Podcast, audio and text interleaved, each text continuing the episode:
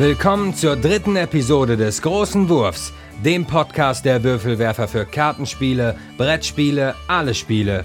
Dieses Mal zum Thema Freitag der 13. Und hier sind eure Gastgeber Liv und Svea, Jutta Wittkabel, Steffen Rühl und Andreas Geiermann.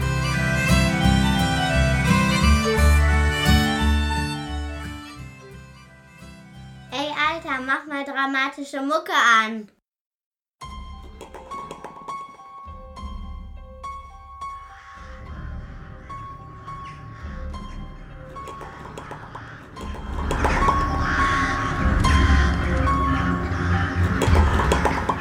Nördlich von Dunwich, Massachusetts, stolpert eine dünne Gestalt durch das Dickicht des bewaldeten Hinterlandes. Harvey Walters kam diesen Freitagmorgen mit dem Zug aus Arkham an.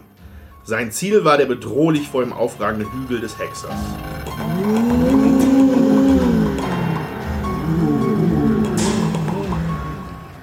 Am grauen und wolkenverhangenen Himmel flatterten Wesen, die zu groß für Raben schienen und zu intelligent.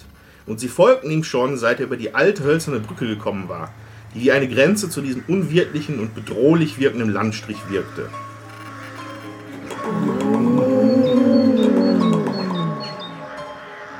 Harvey Walters gab seine gebückte Haltung kurz auf, blickte zu dem düster wirkenden Hügel auf und kehrte wieder zu der krummen Haltung zurück, die er an der Miskatonic-Universität über die Jahre angenommen hatte. Gebückt über verbotene Bücher, Bericht über unaussprechliche Kulte und über die Briefe längst verschollener Freunde.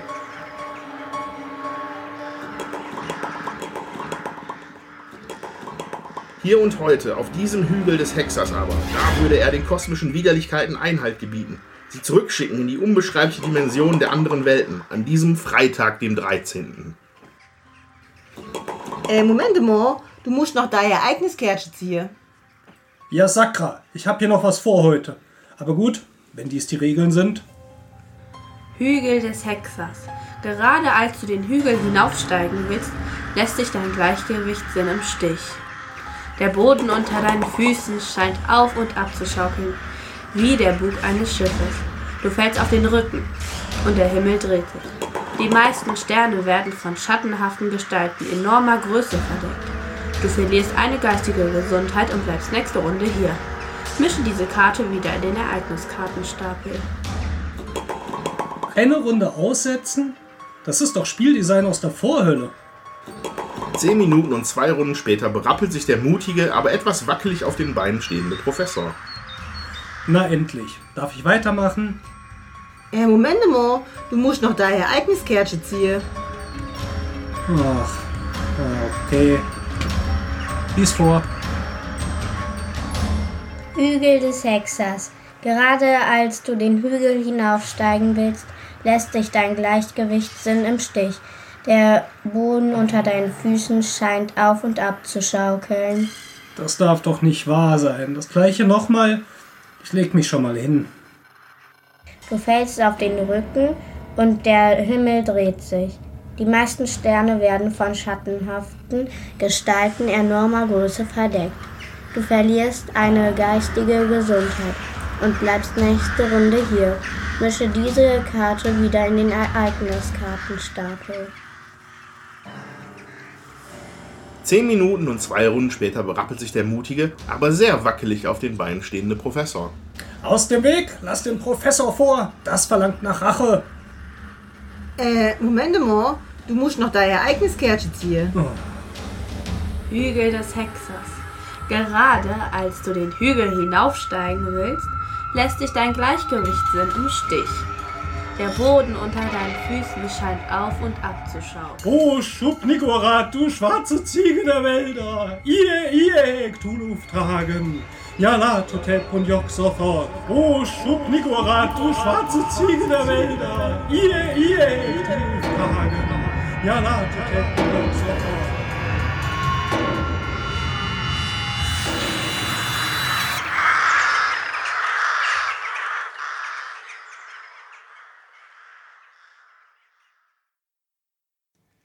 Willkommen bei den Würfelwerfern! Heute sprechen wir über Glück und Pech in Spielen. Denn das Erscheinungsdatum dieser Ausgabe des Würfelwerfer-Podcast ist Freitag der 13. Ich beherrsche zwar nicht die Wahrscheinlichkeitsrechnung, aber ich gehe davon aus, dass eben diese Szene von Arkham Horror eine 0,036-prozentige Chance hatte, genauso zu passieren. Und es war tatsächlich in unserem Spiel so, dass ich dreimal diese Karte, die in den Stapel gemischt wurde, nach jedem Ziehen immer wieder gezogen habe, was relativ unwahrscheinlich ist bei 14 Karten. Deswegen, und weil Freitag der 13. der Release unseres Podcasts ist, reden wir heute über Glück und Pech in Spielen. Und das ist ja ein Thema, das fast jedes Spiel betrifft und bewegt. Entweder das Vorhandensein von Glück oder vielleicht auch die Abwesenheit davon. Ja, Freitag der 13. Äh, Ich habe heute auch schon alle schwarzen Katzen vertrieben, äh, alle Leitern ausgewichen und äh, äh, auch wenn ich mich selber immer als sehr rationalen Menschen einschätze, habe ich doch immer dieses Gefühl mit diesem Aberglauben, ich weiß auch nicht, bin ich sehr irrational manchmal, glaube ich. Das heißt, du hast schon eine Tendenz dazu. Ja, also anders kann ich mir manchmal auch manche Spielsituationen nicht erklären, aber da kommen wir ja später zu. Wie kommst du denn dazu, dass Freitag der 13. was mit Aberglauben zu tun hat? Ja, ähm, das ist ja, glaube ich, etwas, was schon weit verbreitet ist und auch schon ganz lange. Das ist fast schon ein Volksglauben, dass an diesem Tag was Schlimmes passiert. Ähm, wir haben mal ein bisschen recherchiert. Tatsächlich ist es halt völlig irrational. Und äh, jetzt, Obacht, jetzt kommt der Salto Mortale. Das wird auch als Paraskavdekatriaphobie bezeichnet. Wow. Wenn man Angst vor dem Freitag, dem 13. Genau. hat. Nicht Freitag der 13. selbst. Ja, nee, das stimmt natürlich. Äh, Dass ich nicht einmal jetzt war ich so stolz darauf, dass ich das ausgesprochen habe. Das wollte ich jetzt ruinieren. Kannst du das nochmal wiederholen? Ja, ähm, tatsächlich ist es aber so, das, ist, das haben Leute schon nachgeforscht, haben bei Versicherungen nachgefragt oder beim ADAC. Tatsächlich er- ereignen sich am Freitag, den 13., also an diesen Tagen, äh, signifikant weniger Unfälle. Da braucht man ja gar keine Angst vor zu haben. Wie heißt das nochmal? Paraski, lest das doch selber. äh, ja, aber das finde find ich halt ganz spannend, weil ähm, das zeigt ja zumindest, dass wahrscheinlich Leute auch einfach auch mehr aufpassen an den Tagen. Und das heißt aber auch, dass viele Leute sich schon damit beschäftigen. Ja. Ja, und ähm, wo das herkommt, ist nicht ganz, ganz geklärt. Man wird jetzt vom Bauch her vielleicht sagen, oh, das ist hier ein hunderte, tausende Jahre alter Aberglaube.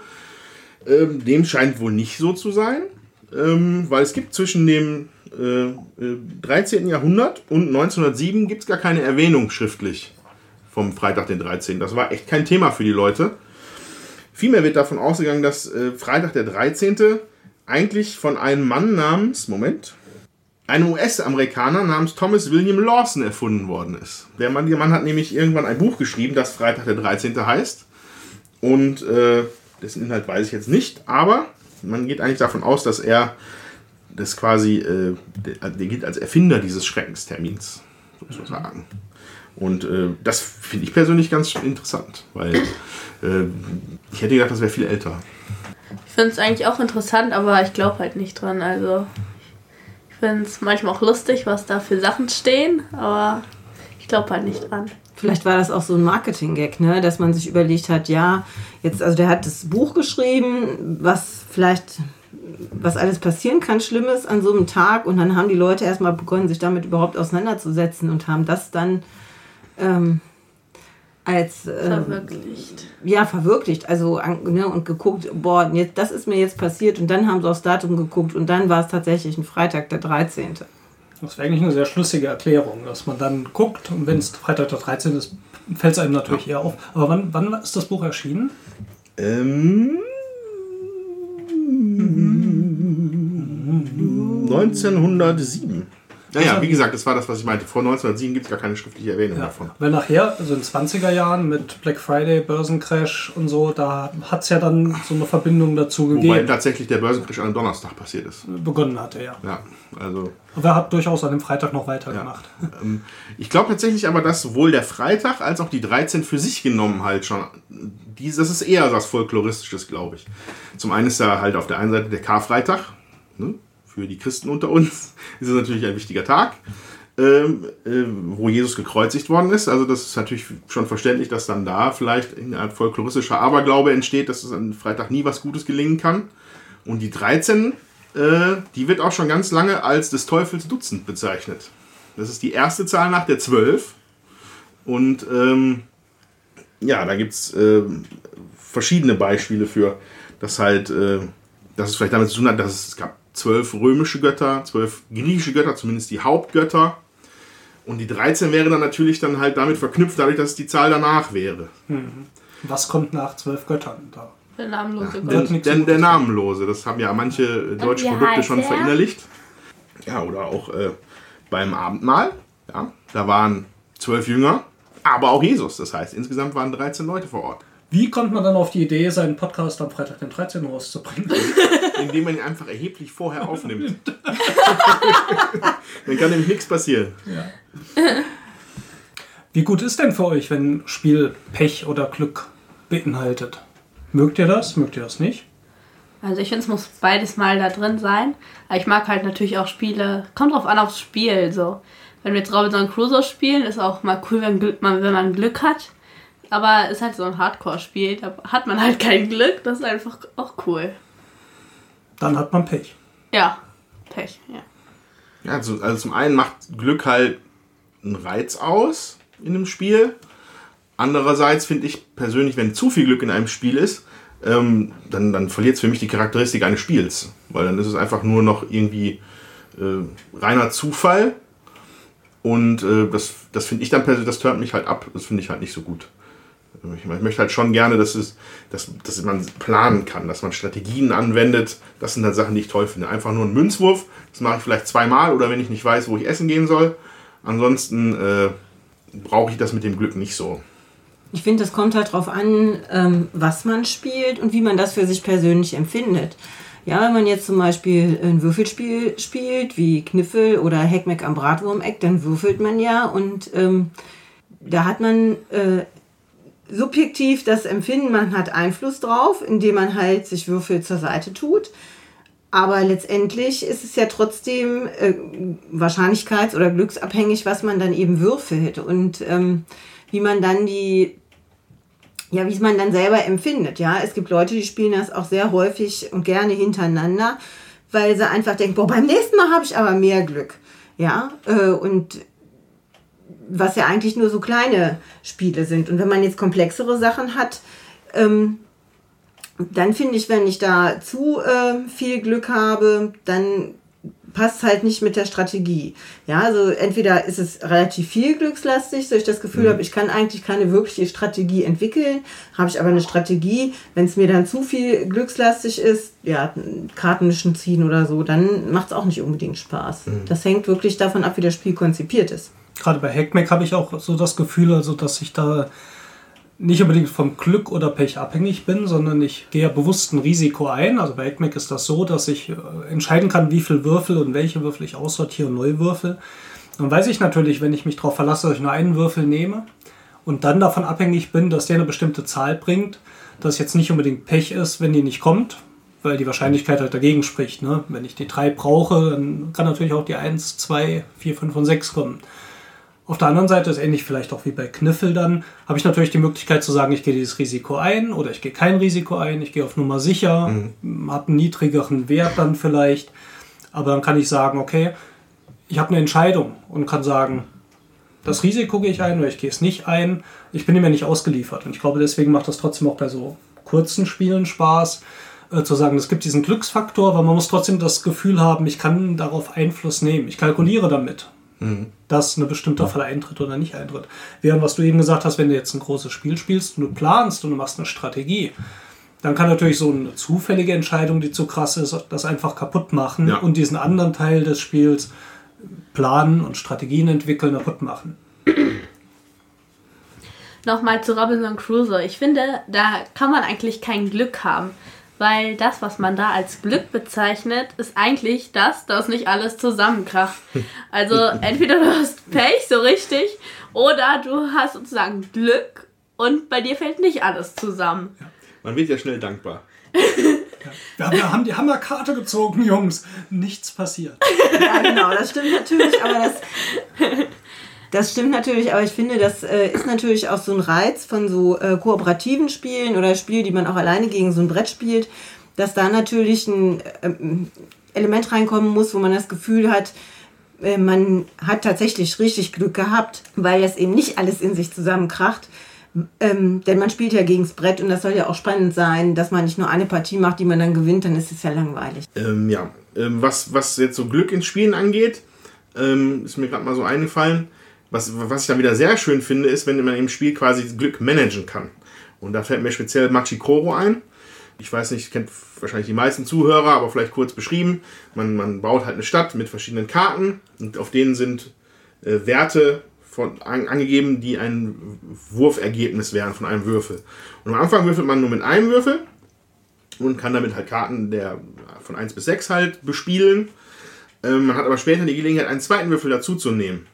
Und ab dann wird halt ein bisschen, äh, wird das Glück ein bisschen gemanagt, weil die Wahrscheinlichkeit für in, im siebener Bereich zu landen ist halt bei zwei Würfeln höher als äh, die Wahrscheinlichkeit bei einem einzigen Würfel, bei einem einzigen Würfel eine bestimmte, Zahl zu treffen. Das ist, äh, das finde ich dann ganz reizvoll, so das, das, das Spiel mit dem Glück.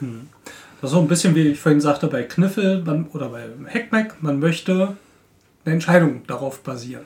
Und ich denke, man muss vielleicht dieses Glück und Pech doch nochmal so ein bisschen genauer betrachten. Es geht eigentlich um Zufälle oder gefühlte Zufälle, es geht um Unwägbarkeiten. Glück und Pech ist nachher so die Interpretation so ein bisschen davon. Freue ich mich jetzt drüber oder nicht? Ja, ja, klar.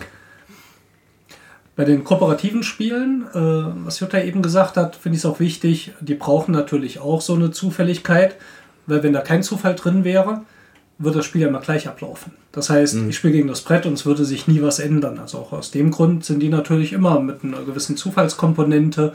Und ich glaube, die simulieren so ein bisschen den, den Gegenspieler. Ja, auch wenn wir kooperativ spielen, brauchen wir eine andere Seite und die muss natürlich nicht statisch wirken, sondern Ja. die muss dynamisch wirken, die muss einen überraschen. Und da kommt natürlich so ein Faktor mit äh, Glück, Pech oder Wahrscheinlichkeiten oder Zufälligkeiten natürlich sehr gut rein. Ja, ich glaube, man, man kann das gut so zusammenfassen. Es geht meistens um Zufall, nur die Bewertung ist dann entweder Glück oder Pech. Genau. Speziell aber im, im Game Design, würde ich noch so eine kleine Anekdote erzählen wollen. Das habe ich mal mitbekommen von Mark Rosewater, dem aktuellen Chefdesigner von Magic the Gathering, oder ob es immer noch ist, weiß ich nicht, aber ich glaube schon. Ähm, der hat mal in seinem Podcast äh, davon gesprochen, dass, er, dass es ihm immer wieder vorgeworfen wird, dass Magic durch das Mana-System äh, auch mit Glück oder mit Pech zu tun hat und dass man dann teilweise Partien verliert und äh, weil man einfach nur schlechtes Mana gezogen hat. Man hat von Anfang an keine Chance, wenn man das, wenn man nicht die ordentliche Mana-Basis zieht. Klar, in, in der Deckkonstruktion vorher versucht man das natürlich auch ein bisschen anzupassen, dass man halt auch genug Karten, also genug Länder hat, damit es halt irgendwie passt. Trotzdem kann es einen natzen. Oft genug passiert. So, ähm, was ich dann interessant war, fand, war, was Mark Rosewater dazu gesagt hat. Und zwar, die Entwickler von Magic sind sich dessen völlig bewusst. Die wollen es aber trotzdem drin lassen. Weil, ähm, er hat es so argumentiert, dass wenn die Spieler spielen und einer verliert, durch eben so ein Mana-Screw-Ding, ähm, ist das wohl so, also viele Spieler schieben das dann darauf, dass sie dann Pech hatten. Anstatt darüber nachzudenken, dass sie eigentlich vielleicht zu blöd sind für das Spiel. Oder der Deck zu schlecht konstruiert ist. Genau, oder dass sie halt einfach nicht, nicht genug Fähigkeiten haben, um dieses Spiel zu spielen. Und das macht natürlich Sinn. Man möchte, wenn, wenn, wenn dann der Spieler deprimiert ist, dass er, weil er zu schlecht ist, dann hört er auf. Wenn er aber nur so ein Zufallsding hatte, äh, ich hatte gerade halt Pech, beim nächsten Mal mache ich dich aber fertig, dann bleibt er am Ball. Und das ist natürlich das, was in dem Fall jetzt die Leute von Magic natürlich wollen.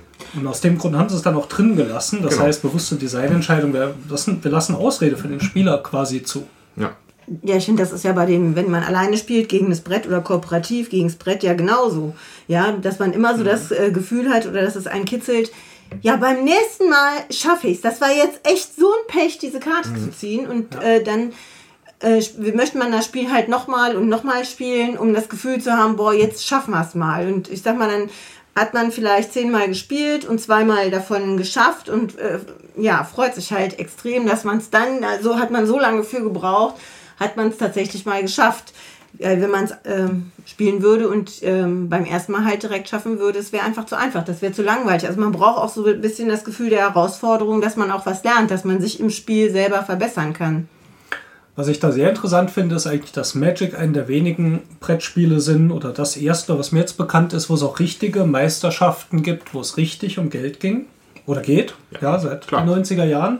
und das eigentlich so einen Glücksfaktor drin hat. Weil üblicherweise sagt man ja, gerade die Spieler, die komplexe Spiele mögen, die mögen den Zufall nicht so gerne. Ja, weil wenn ich dann so ein Spiel spiele, das natürlich auch über eine längere Zeit geht, mir das meine Strategie kaputt macht. Magic ist natürlich jetzt nicht so ein langes Spiel, vielleicht äh, spielt das auch so ein bisschen mit rein, mhm. dass man es dort als Spieler auch akzeptiert und verliert, spiele ich nochmal was. Aber ich finde es schon sehr interessant, dass ausgerechnet so ein Spiel, wo es echt um viel Geld geht, diese Komponente drin hat.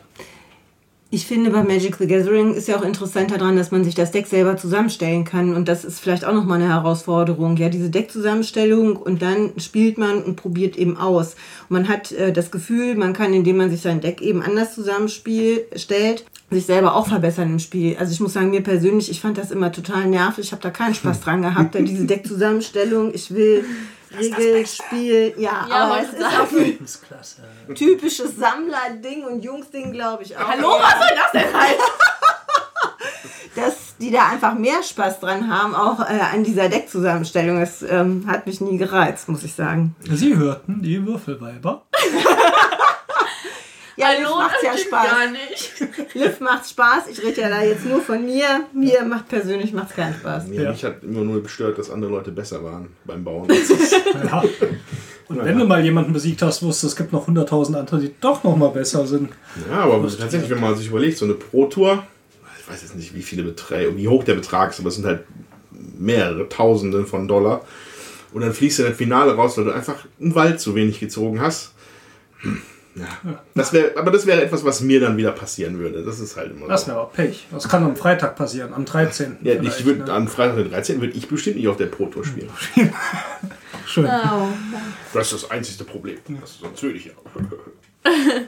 Dann gibt es noch äh, eine Sache, wenn man aus dem Spiel diesen Glücksfaktor komplett rauslässt, dann geht man davon aus, dass das Spiel sich sehr Hardcore-mäßig anfühlt, dass es sehr anstrengend ist, dass es oft sehr gegeneinander ist. Und Verlage, die ein Spiel unter Vertrag nehmen wollen, fordern die Autoren auch üblicherweise auf, dass ein Glücksfaktor reinkommt, weil das dann auch eher in Richtung Familienspiel mhm. okay. funktioniert. Äh, und einfach ein größerer Markt erreicht wird. Also Spiele, die jetzt gar keinen Glücksfaktor haben, wie ich sag mal Schach, wobei auch da gibt es noch den einen Glücksfaktor, dass du. oh, da müssen wir auch drüber reden, naja, wird es Feedback geben. Du hast natürlich noch zumindest den kleinen Glücksfaktor, wer macht den ersten Zug, ja, schwarz oder weiß. Äh, das wird natürlich zufällig entschieden. Aber du hast alle Informationen offen, äh, es gibt keinen Zufall da rein. Da sagt man, das sind sehr wenig Leute, die daran gefallen haben. Man mhm. möchte auch weil sich es nicht so kompetitiv, so gegeneinander mäßig anfühlt, auch äh, lieber so einen Glücksfaktor drin haben. Das macht die Zielgruppe für ein Spiel deutlich größer. Mhm. Ja. Und Schach ist ein fantastisches Spiel. Ja, ja bestimmt. Naja, ne, ist Jeder braucht super. ein Hobby. Peterchen, schreib mal Feedback.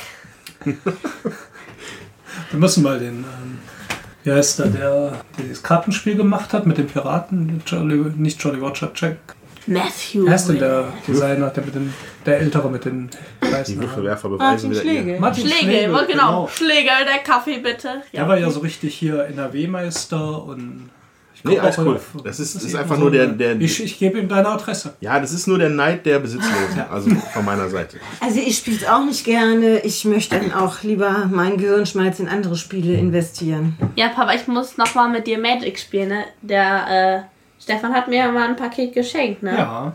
Ja, das müssen wir noch ausprobieren. Das ist Boah, wenn ihr das hört, ne? Probepäckchen Heroin. Hm?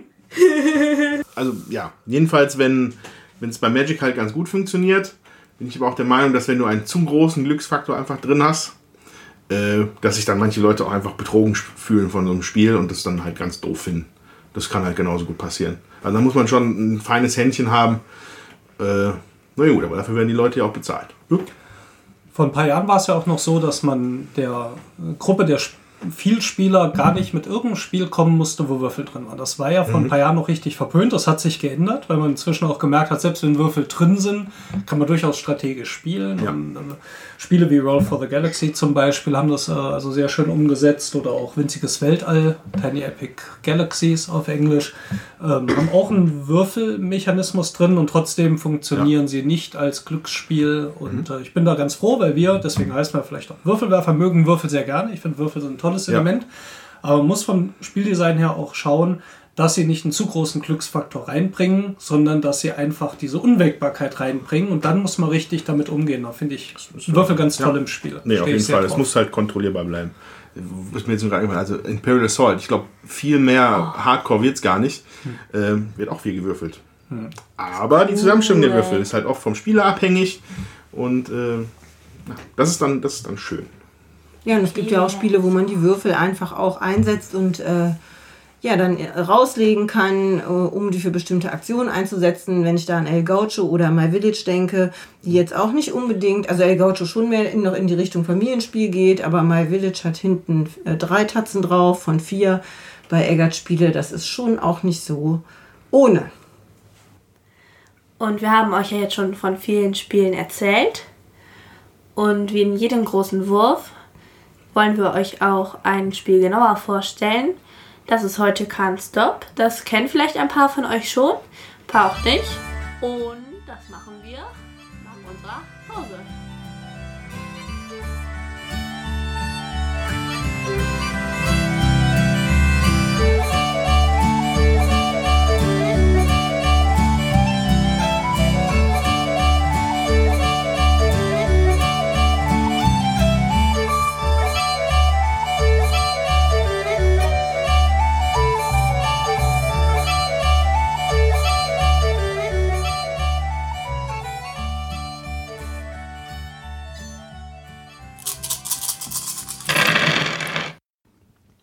Bei Can't Stop von Sid Saxon in der Version des Verlages Franius geht es um das Erklettern eines hohen Gipfels. Die Spieler versuchen drei ihrer Bergsteiger über elf verschieden lange Routen zum Ziel zu bringen. Jede Route hat eine Zahl, die die möglichen Ergebnisse von zwei Würfeln darstellen. Die kürzesten Routen mit nur drei Feldern zum Ziel liegen außen, versehen mit den Zahlen 2 bzw. 12.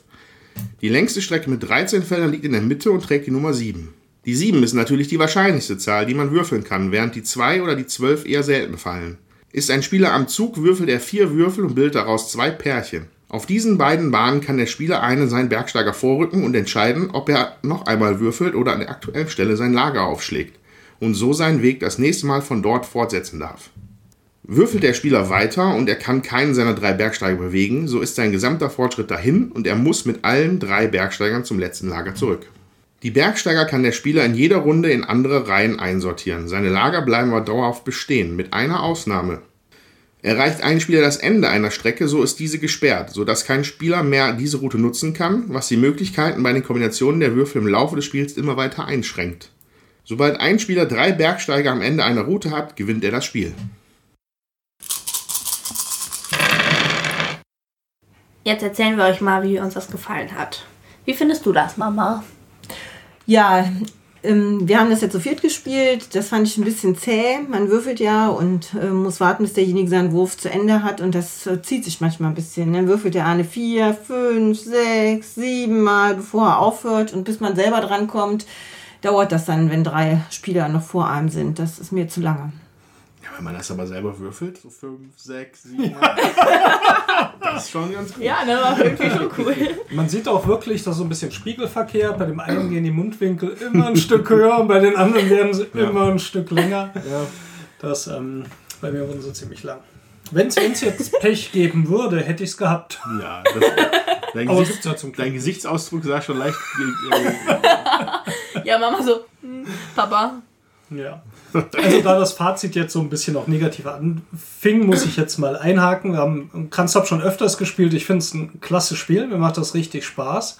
Ähm, es hat tatsächlich das Problem, wenn es sehr viele sind und ich sag mal, vier ist für dann doch schon viel, kann sich sehr lange hinziehen. Gerade wenn jemand so eine unverschämte Glückssträhne hat. Hallo, Andreas eben. Ausnahmsweise mal. Und Ausnahmsweise mal. Ich glaube, das Problem, dass, es, dass die Downtime, dieses Warten, bis man dran ist, so lange dauert, ist auch, es ist anstrengend zu gucken, was die anderen haben, weil du musst immer diese Würfelkombinationen im Kopf ausbaldowern. Das macht nicht so viel Spaß, bei den anderen zuzugucken. Das ist also wirklich vielleicht so ein bisschen ein Schwachpunkt, der mir bisher nicht so aufgefallen ist. Ja, aber ich muss sagen, was wir vorher noch in, in der Besprechung gesagt hatten, dieses das Glücksmanagement, ne, dass man so ein bisschen Einfluss drauf haben kann, das findet man hier wunderbar wieder, finde ich. Das hat mir sehr gut gefallen, dadurch, dass man auf diesen, auf diesen Bergsteigerwegen da auf hinauf, hinauf, hinaufklettert. Ähm, und dass man dann halt, das, das war diese eine Situation, wo ich halt sehr viel gute Würfe hinlegen konnte, zum Glück, Ja. weil ich halt auf die siebener Reihe gekommen bin, mit einem von den Männchen. Dann hatte ich dann immer so den Fallback, ne, jetzt, okay, ich versuche es jetzt hier mit der 8, aber wenn es halt nicht hinhaut, habe ich dann immer noch die hohe Wahrscheinlichkeit mit der 7. Und das hat dann auch eigentlich ganz gut geklappt. Und äh, das ist, das fand ich halt sehr schön. Also das ist da, wo es dann das reine Glück verlässt. Wobei du natürlich hier im Thema Glücksmanagement diese 7, 8 und 9, die du als Bahn zur Verfügung hattest, durch Glück bekommen hast. Weil du es kannst ja nicht immer aussuchen. Ne? Wenn du am Anfang jetzt äh, zwei Sechser, eine 2 und eine 1 würfelst, nee, das wäre falsch. Da würde es dann sagen. gehen, aber so zwei Sechser, fünf und vier, kommst halt auch nicht in diese Gegend der Zahlen, Ja, die ja, wirklich klar. kommen. Insofern ist schon mal die Grundvoraussetzung dafür, dass du natürlich das Glück hast, die 7 oder die 8 äh, dann natürlich auch früh zu bekommen. Ja, wobei du aber halt dann halt mehr pokerst, wenn du weißt, dass du halt in Ja. einer von den von den von den Lanes bist, ich sage jetzt Lane, mir kein gutes deutsches Linien. Wort, Linien, ja, äh, die halt mit der höchsten Wahrscheinlichkeit erwürfelt werden, dann kannst du natürlich mehr pokern, sagen wir, sag ich mal. Und mehr versuchen, aufs Ganze zu gehen. Und das hat, das hat ja ganz gut geklappt. Für, für mich hat es gefühlt weniger äh, Einfluss auf dieses Glücksmanagement wie zum Beispiel beim Heckmeck oder beim Kniffel. Ja, es ist ja sowieso ein Push Your Luck Game. Und da, das muss einem Spaß machen, ne? Dieses Gefühl zu pokern, boah, krieg ich noch, krieg ich noch. Und da denke ich manchmal, naja, okay, jetzt würfel ich halt nochmal, ja, klappt noch, ein Mädchen habe ich nicht, würfel ich halt nochmal. So, ja, will ich vielleicht noch vorwärts kommen, würfel ich nochmal. Aber mir macht das nicht so Spaß da, dieses, oh, schaffe ich das noch, schaffe ich das noch? Der Kitzel fehlt mir da, ja. Da habe ich nicht so das Gefühl, das ist das für mich eine Herausforderung, ist da nach vorne zu kommen. Ja, entweder fallen die Würfel so, wie sie sind, ja, oder sie fallen halt nicht, ja. Aber ich selber kann da nicht wirklich was dran machen. Das, also ich habe das Gefühl, ich habe zu wenig Einfluss.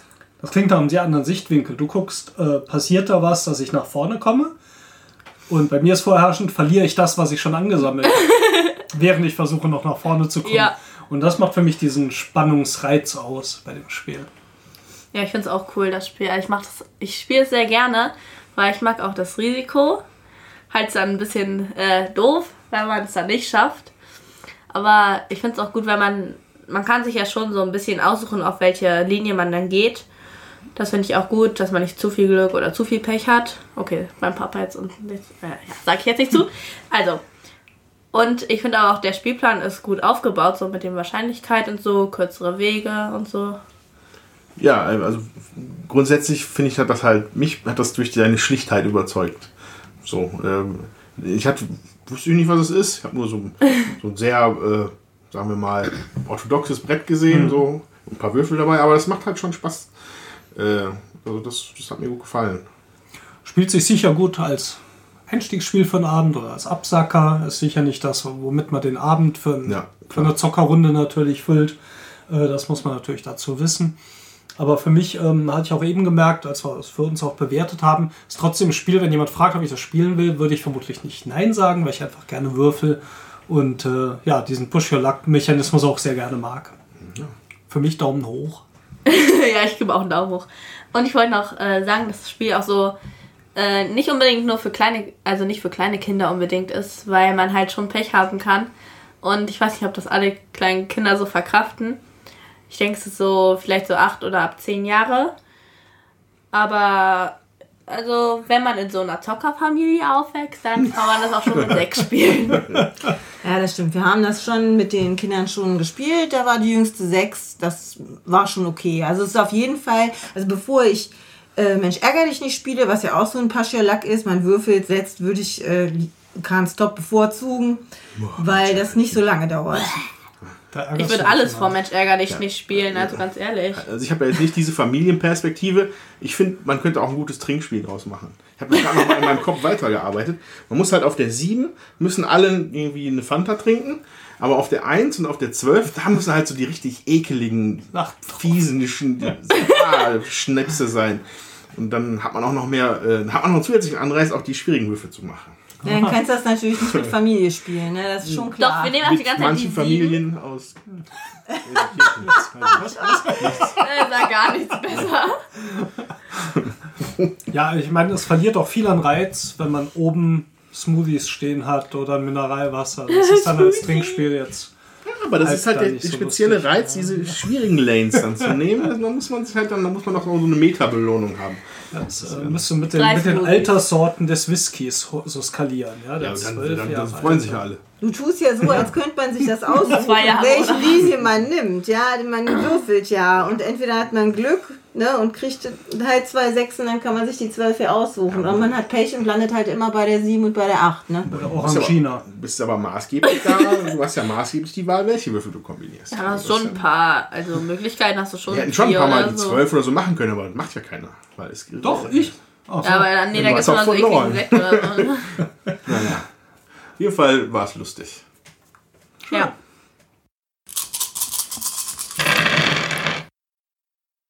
Das war der große Wurf zum Thema Glück und Pech im Spiel. Wir hoffen, es hat euch gefallen. Wir hatten viel Spaß dabei und wir hoffen, ihr hattet genauso viel Spaß beim Zuhören. Ja, und wenn es euch gefallen hat, besucht uns doch einfach auf unserer Webseite www.würfelwerfer.net. Dort könnt ihr mit uns kommunizieren, Kommentare hinterlassen, wir freuen uns. Oder besucht uns doch bei Facebook, wo ihr uns gerne liken und sharen könnt. Und das nächste Mal ist am 10. Juni und da werden wir ein bisschen durch die Galaxie fliegen. Vielen Dank fürs Zuhören und tschüss von den Würfelwerfern!